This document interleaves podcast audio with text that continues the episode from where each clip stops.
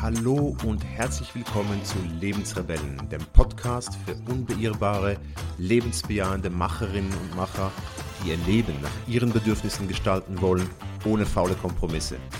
Entspann dich, dreh den Sound auf und freu dich auf spannende Stories und interessante Insights mit mir, Elam Agam.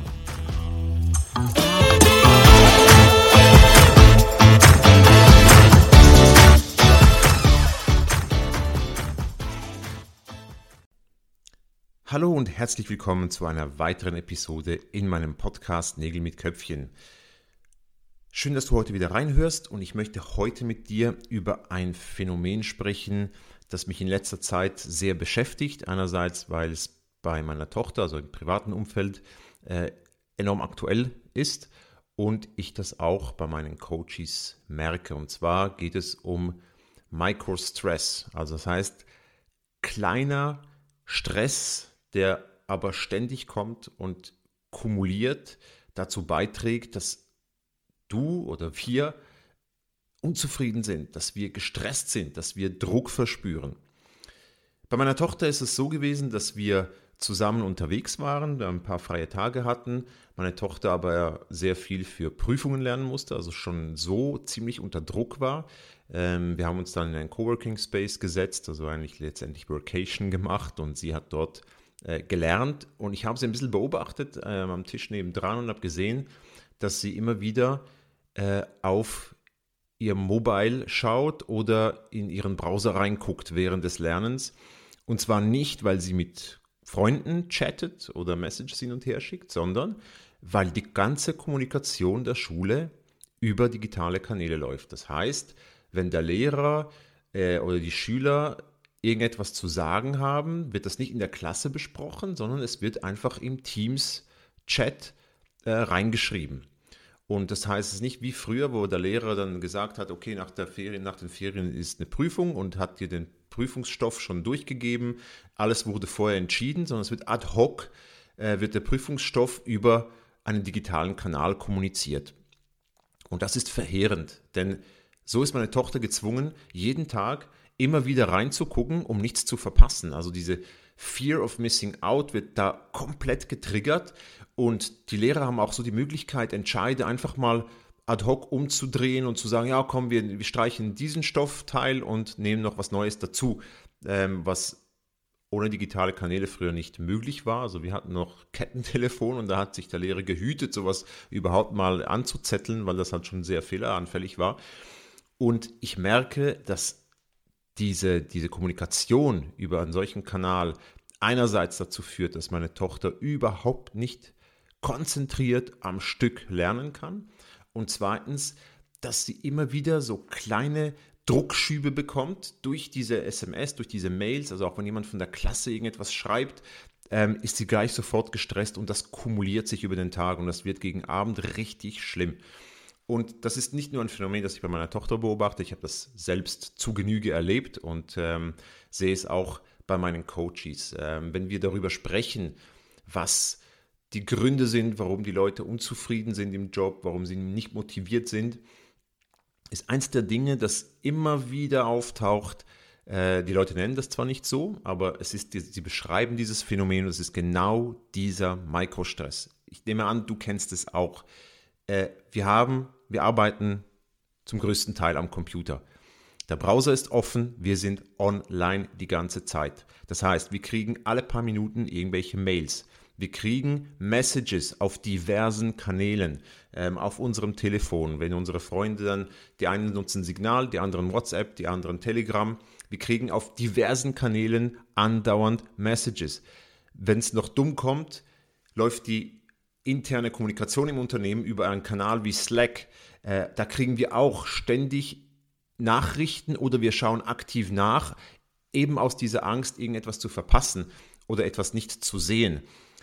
Und nebenher, wenn wir auch noch auf Social aktiv sind, also zum Beispiel auch wie ich jetzt äh, als Solopreneur, musst du halt äh, Content machen, du bist da draußen, du schaust dir an, hat jemand meinen Post kommentiert, haben Leute das geliked, äh, was läuft und in großen Unternehmen kennt das auch jeder. dazu, on top auf, auf all das, kommen noch unzählige Meetings. Manchmal wirklich so kleine, kurze Halbstünder, äh, fünf Stück hintereinander. Äh, Daily Stand-up hier, Daily Stand-up da, Projekt-Update hier, kurzer Austausch dort. Was es macht mit uns, sind zwei unfassbare Dinge und die sind unfassbar schlecht. Es fragmentiert unseren Tag komplett. Also es zerhäckselt dir den ganzen Tag in kleine Stücke und du kommst dadurch erstens mal nicht richtig zum Arbeiten. Du kannst nicht am Stück etwas arbeiten. Das zweite ist, du bist dauernd unter Druck. Du bist ständig unter Strom, unter Stress. Du musst jedes Mal im Gehirn einen Switch machen, da rein, dort rein äh, und du hast keinen Fokus mehr. Und das ist enorm wichtig, weil wir haben viele Arbeiten, die Fokus bedingen, die, das, die dazu gemacht sind, sich lange damit zu beschäftigen. Und da wir das nicht mehr können, werden diese Arbeiten oberflächlich. Und ich weiß genau, wovon ich rede. Ich habe das im Unternehmen selbst erlebt, in meinen Teams, ähm, wo jemand zum Beispiel eine Strategie machen muss, eine Präsentation, sich, etwas, mit, sich mit etwas beschäftigen musste. Ähm, das geht nicht. Das geht einfach nicht und die Dinge werden dann oberflächlich. Also die letzten Strategiepräsentationen, die ich bei früheren Kunden von mir erlebt habe, äh, als Innovationsberater, ähm, auch in den eigenen Unternehmen, ähm, auch ich selbst äh, habe das nur noch dahin geschluddert. Ich konnte gar nie wirklich in die Tiefe gehen, weil die Zeit einfach fehlt, die fokussierte Zeit, wo ich keine Ablenkung habe, wo ich mich wirklich auf das konzentrieren kann, was wichtig ist.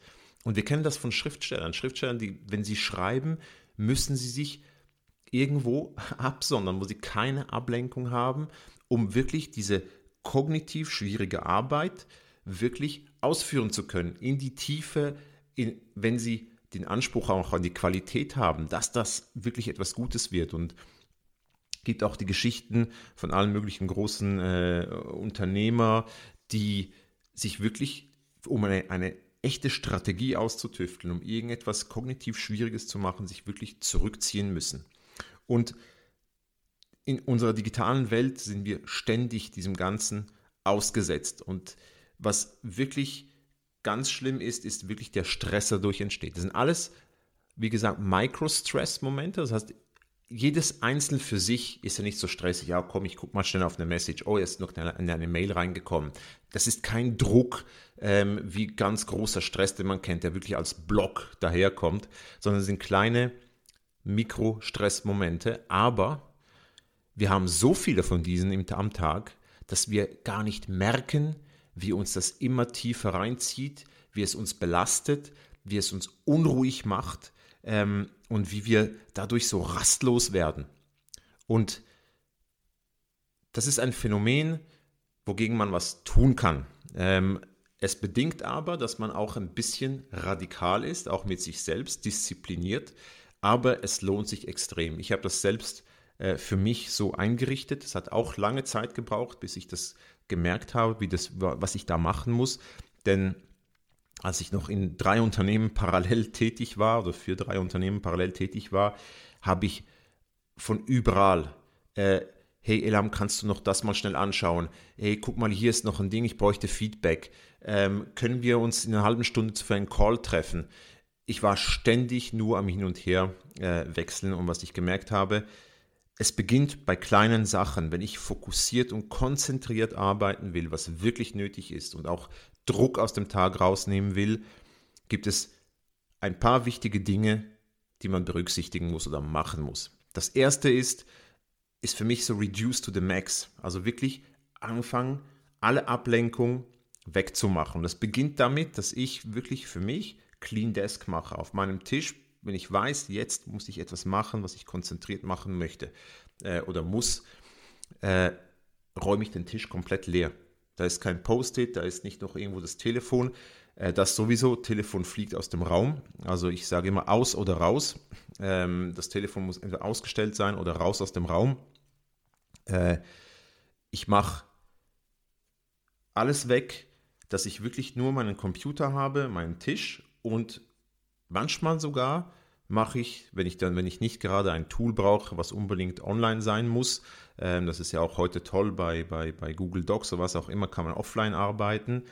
Schalte ich das WLAN einfach aus. Das ist einfach komplette Ruhe. Und ich kann mich dann wirklich fokussieren. Also wirklich alles reduzieren. Am allerliebsten, darum habe ich auch meinen Tisch direkt vors Fenster gestellt. Also ich schaue direkt auf den Wald raus. Das beruhigt. Ich habe keine Ablenkung. Ähm, wenn du magst, auch Musik auf die Ohren. Es gibt Leute, die, die mögen das, ruhige Musik, die einem wirklich diesen Deep Fokus ermöglicht.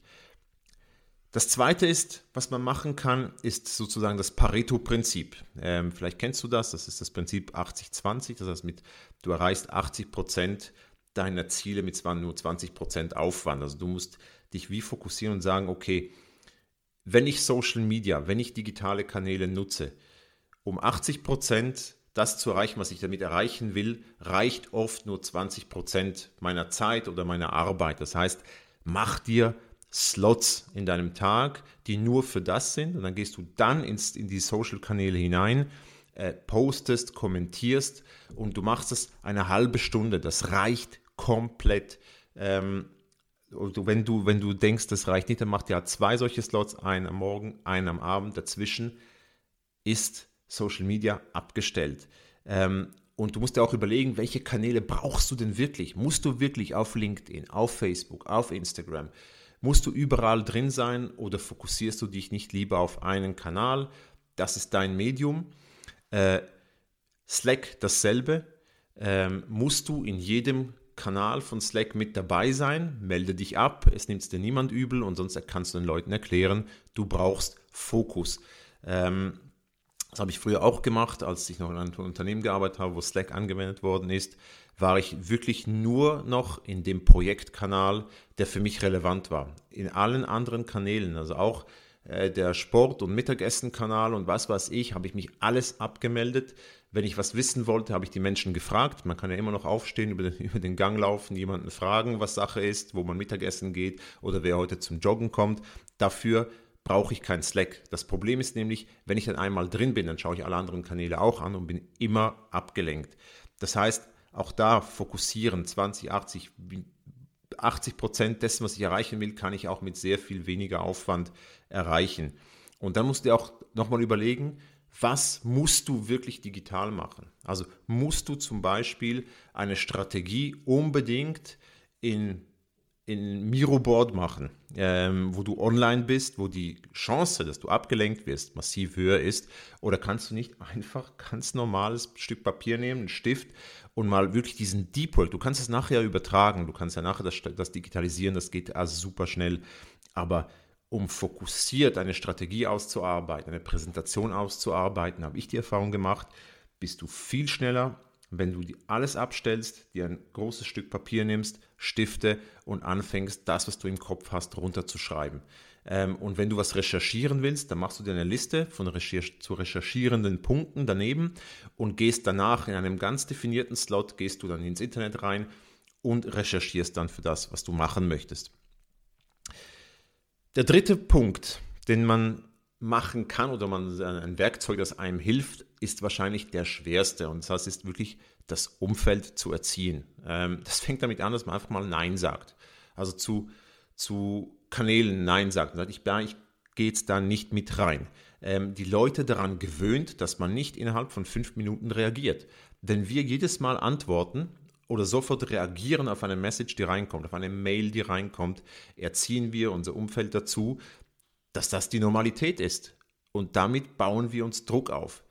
Und ich glaube, wenn man ganz klar kommuniziert, hey, ja, ihr könnt mir schreiben, aber ich reagiere in meinem Slot, wo ich dann Mails lese und das ist kurz vor der Mittagspause, dann ist es so. Das muss man einfach durchsetzen, wirklich um das eigene Wohl. Und ich habe bis jetzt die Erfahrung gemacht, dass wenn man das offen anspricht, auch sagt, was die Gründe dafür sind, es in den seltensten Fällen Widerstand dagegen gibt. Ähm, dasselbe gilt für Meetings. Ähm, als ich damals noch im Großkonzern gearbeitet habe, habe ich irgendwann mal gesagt, okay, jedes Meeting, was kein Ziel hat und meine Anwesenheit nicht begründet ist, sage ich einfach konsequent ab. Ähm, nur um dabei zu sein, weil man den damals Head of UX dabei haben will, ähm, um sich abzusichern, mache ich einfach nicht mit. Ähm, und das sind so Dinge, das, es ist hart manchmal, es ist hart und es gibt auch Leute, die, die, die, denen widerstrebt das, aber das hilft enorm, diese Abgrenzung und das Umfeld zu erziehen, dass man diese fokussierte Zeit braucht, ähm, dass man auch nicht überall dabei sein muss, nur damit man im Protokoll dabei ist. Ähm, und der letzte, und das ist für mich wirklich der wichtigste Punkt, denn da kumuliert sich eigentlich alle anderen Dinge zusammen, das ist, dass du Herr oder Herrin deiner Zeit bist. Das heißt, versuch dir deinen Kalender, deine Zeit einzuteilen. Und zwar als allererstes rauszufinden, was ist deine Primetime. Das ist ein Konzept, ähm, was ich auch erst letztes Jahr für mich so entdeckt habe, dass ich gesagt habe, ich, ich merke in meiner Arbeit, ich kann auch nicht zwischen den Tasks hin und her wechseln. Ich brauche Zeit für kognitiv schwierige Arbeiten. Und die beste Zeit dafür ist für mich von 8 Uhr morgens bis circa 11 Uhr. Das ist die Zeit, wo ich am absolut produktivsten bin. Also produktiv im Sinne von nicht Tasks runterarbeiten, sondern produktiv, wenn ich zum Beispiel etwas schreiben muss, wenn ich eine Strategie ausarbeiten muss, wenn ich mir zu etwas Gedanken machen muss. Und das variiert. Es gibt Menschen, die haben diese Zeit eher Richtung Nachmittag. Es gibt Leute, die haben das ganz früh am Morgen, also die, die wachen vielleicht um 5 Uhr auf und sind dann super produktiv, äh, auch kreativ. Also die guten Ideen, die kommen mir zum Beispiel wirklich immer am Morgen, äh, kurz nach dem Aufwachen und ich bin dann super produktiv, wenn ich diese Ideen gleich runterschreiben kann, weiterdenken kann bis 11 Uhr. Und diese Primetime muss man sich wirklich blockieren. Und ich habe das tatsächlich gemacht, ähm, auch in dem Startup, wo ich tätig bin. Ich habe den, meinen, meinen Geschäftspartnern gesagt, hey Leute, ich bin zwar am Montag den kompletten Tag da äh, für alle Tasks, an den anderen Tagen ist der Vormittag heilige Zeit. Das ist blockiert im Kalender. Man kann da auch keine Termine reinbuchen. Es gibt eine wunderbare Funktion im Kalender, wo man wirklich sagen kann, außer Haus oder was auch immer, dann wird einfach jedes Meeting automatisch abgelehnt. Ähm, und das ist wirklich die Zeit, die ich am Stück arbeiten kann. Und wichtig ist, es muss auch eine genug lange Zeit sein. Denn meiner Meinung nach sind solche Konzepte wie Pomodoro funktionieren nicht. Es ist immer zu klein gestückelt. Ähm, 40 Minuten arbeiten, 10 Minuten Pause, 40 Minuten arbeiten. Du kommst so in keinen Flow. Auf keinen Fall. Das ist viel zu kurze Zeit, um in einen kreativen, in einen konstruktiven Flow reinzukommen. Du musst dir wirklich große Blockzeiten ähm, blockieren und dir das herausnehmen, diese Primetime. Und was enorm hilft, natürlich kann man das nicht immer jeden Tag machen und ist es nämlich als das Konzept, was ich zum Beispiel aus dem Sport kenne. Es ist das 3-1-Prinzip im Sport. Ähm, das heißt, du trainierst drei Tage, machst einen Tag Ruhe, drei Tage trainieren, einen Tag Ruhe und alle drei Wochen ist eine komplette Woche Ruhe. Also dieses, diese Hochskalierung, also drei Tage, eine Pause, drei Wochen in, dem, in diesem 3-1-Rhythmus und dann eine Woche komplett Pause, habe ich auf mein, mein Business, auf meine Arbeit umgemünzt in einem 2-1-Rhythmus. Das heißt, ich arbeite zwei Tage ähm, in diesem Blockschema. Das heißt, ich sage, ich arbeite wirklich am Morgen ist meine Primetime, am Nachmittag, wo ich auch ein bisschen müde bin, mache ich wirklich Tasks. Also das ist wirklich die Zeit, wo ich auch online bin, wo ich Mails beantworte, wo ich Tasks runterarbeite, Admin-Sachen mache.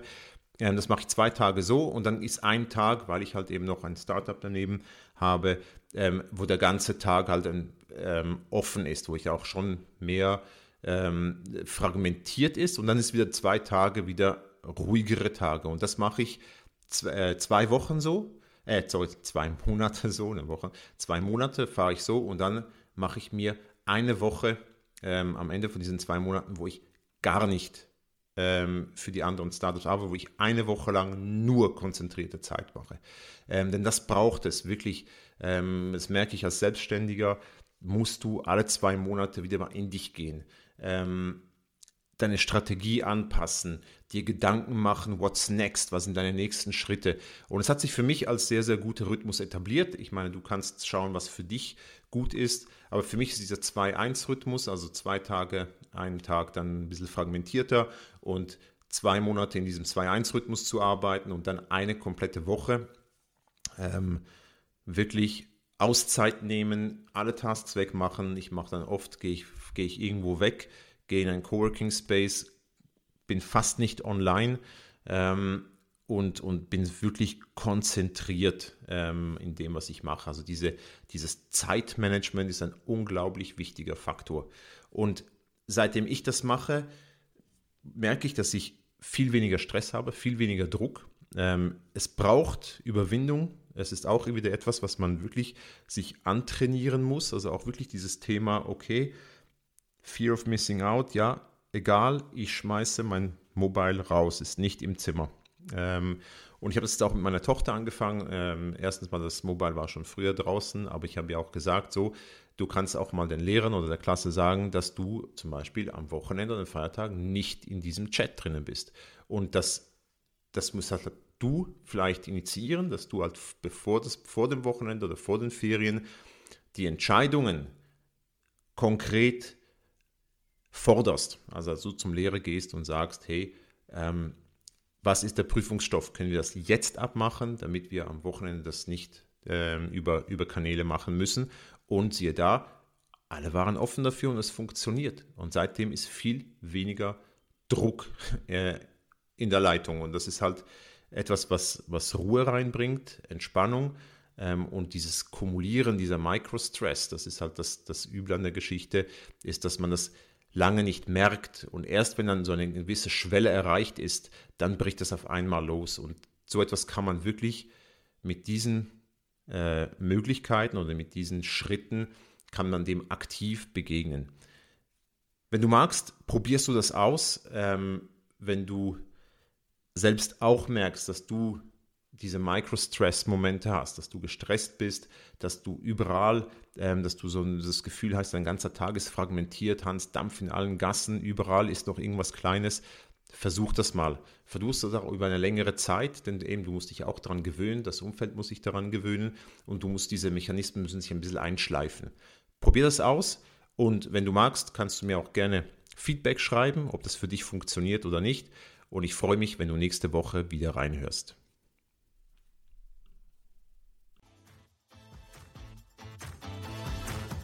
So, wir sind gemeinsam wieder am Ende einer Episode im Lebensrebellen Podcast angelangt und ich freue mich sehr, wenn du aus diesem Podcast etwas mitnehmen konntest. Hinterlasse gerne eine Bewertung, abonniere den Podcast, aber noch viel wichtiger, sage es weiter. Erzähle es Menschen, die genauso wie du ihr Leben nach ihren Vorstellungen gestalten wollen und bringe sie mit in die Lebensrebellen-Community. Ich freue mich, wenn du nächste Woche wieder dabei bist. Bis dann, dein Elam.